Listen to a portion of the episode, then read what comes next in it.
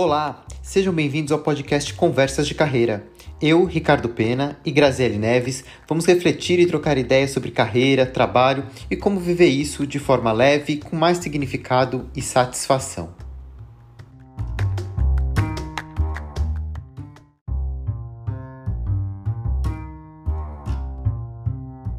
Fórum Econômico Mundial estimou que até 2025 cerca de 80 milhões de empregos uh, no mundo poderiam desaparecer ou tornar-se obsoletos diante da evolução da inteligência artificial. Ferramentas como o ChatGPT e outras estão cada vez mais acessíveis e fáceis de usar, facilitando processos, reduzindo tempo e custos e realizando trabalhos que antes necessitavam de uma pessoa para serem executados.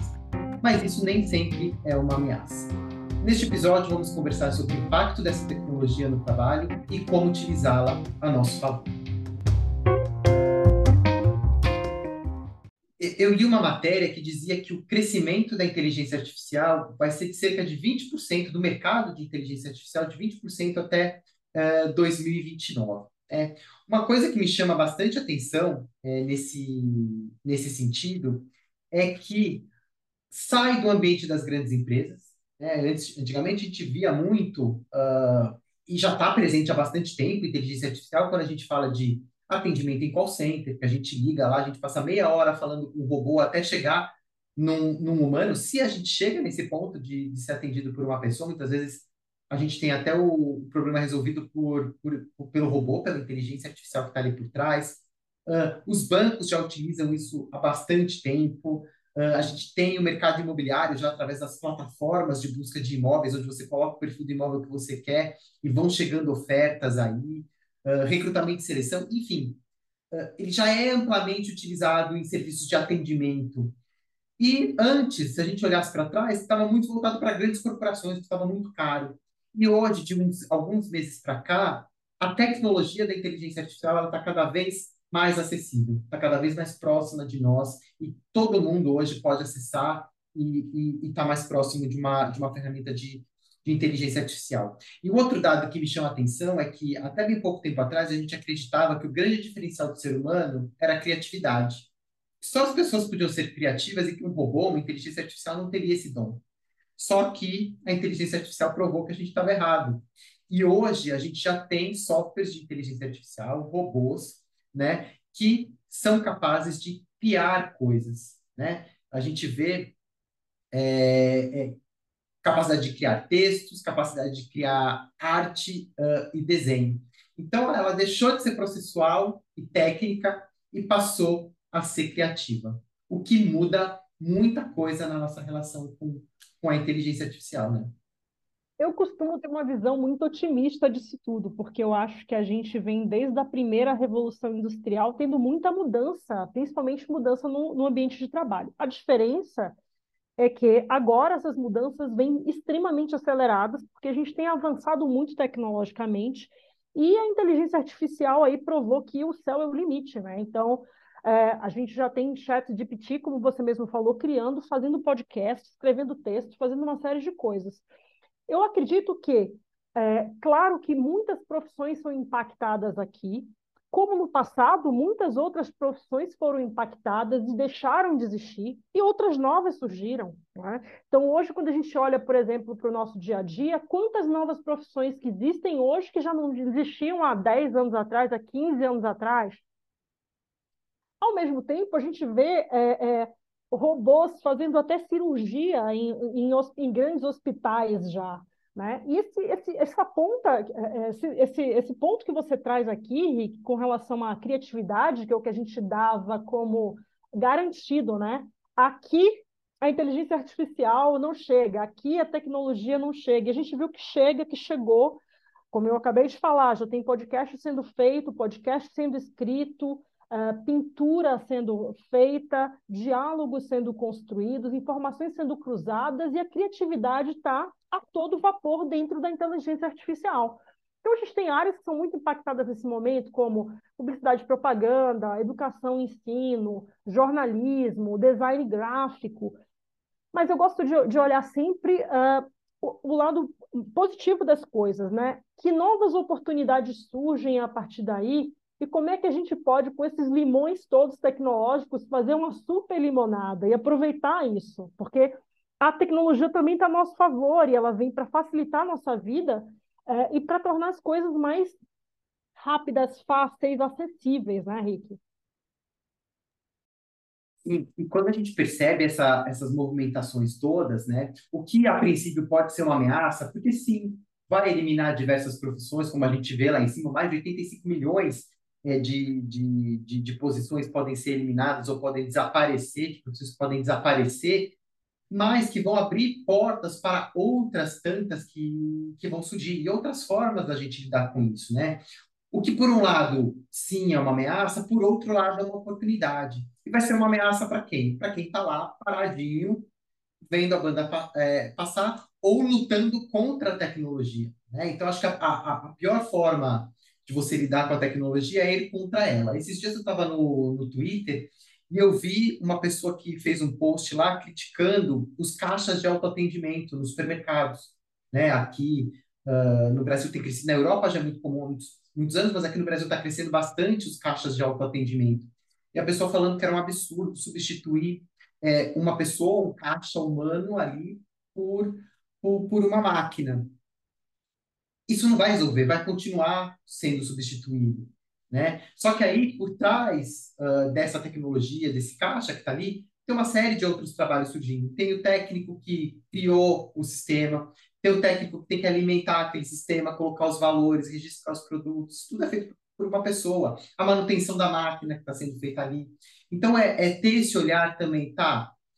Elimina por um lado, mas cria para o outro. É, então, aí a forma é como que a gente se mantém atualizado e cria essas, essas oportunidades. Além das áreas que você criou, citou, né, Grazi, que tem bastante impacto hoje, que a gente está vendo, educação e ensino com, com e-learning, com, com, com, os treinamentos, jornalismo com as criações de texto, o próprio design gráfico criando artes. Finanças é uma área que está sendo muito impactada também pela inteligência artificial. Uh, e uma, uma coisa que me chama atenção na, na área de finanças é que a inteligência artificial passou a fazer análises de tendências. O que antes você dependia de uma pessoa e a máquina só compilava dados, hoje a inteligência artificial já faz análise das tendências, já faz análise dessas informações e te entrega um relatório pronto. O que muitas vezes dependia de um analista passar horas, às vezes de interpretando dados para fazer um relatório de, de análise de tendências, hoje é feito por uma máquina, que pode até propor decisões ali uh, dentro de cenários de investimentos ou de tomada de, uh, de decisão. Tem usado muito para prevenção de fraudes, né? inteligência artificial olhando comportamentos, analisando comportamentos de risco ou comportamentos estranhos para prever fraudes. Então, quando a gente olha por essa perspectiva também, a inteligência artificial vem para melhorar os processos, para otimizar é, os processos, tendo menos interferência humana, com menos erro, né? Quando a gente olha para essa questão da gestão financeira, gestão dos bancos que utilizam é, é há bastante tempo e tendo mais qualidade, mais uh, velocidade, mais precisão nas, na, na, na, nas informações que são feitas ali. E, e, não tem como não falar da área de TI, né? Uh, a área de TI aí eu acho que é uma das mais impactadas nesse, nesse processo de inteligência artificial e é impactada também pelas duas formas, porque a gente tem a tendência de olhar, olha, a inteligência artificial vai criar ali os programadores, o espaço para os desenvolvedores, só que já tem inteligência artificial que desenvolve software, ou seja, você tem um software criando outros softwares. E aí, qual que é o papel do profissional de TI nesse, nesse, nesse processo? É ir para uma atuação mais estratégica, uma atuação mais de identificação de necessidades, de olhar como que é melhor direcionar o uso das, da, das tecnologias, como fazer automatização de tarefas e ajudar outros mercados, outros profissionais a entenderem e utilizarem essa, essa inteligência artificial, né? E, e, como você bem disse, né? É um olhar otimista. Tem as ameaças, mas que podem se tornar é, oportunidades aí. E tudo tem a ver com como que a gente se mantém é, atualizado e busca conhecimento para acompanhar essa onda que ela não vai voltar. A tendência é ela crescer e escalar. É, eu acredito muito que a questão da se manter atualizado, entender como é que você pode cooperar, né? É, é, no teu dia a dia de trabalho com a máquina também, tem que ter uma cooperação, a, a ferramenta está disponível para você e você entende que aquilo vai facilitar o teu dia a dia, vai facilitar o teu trabalho também.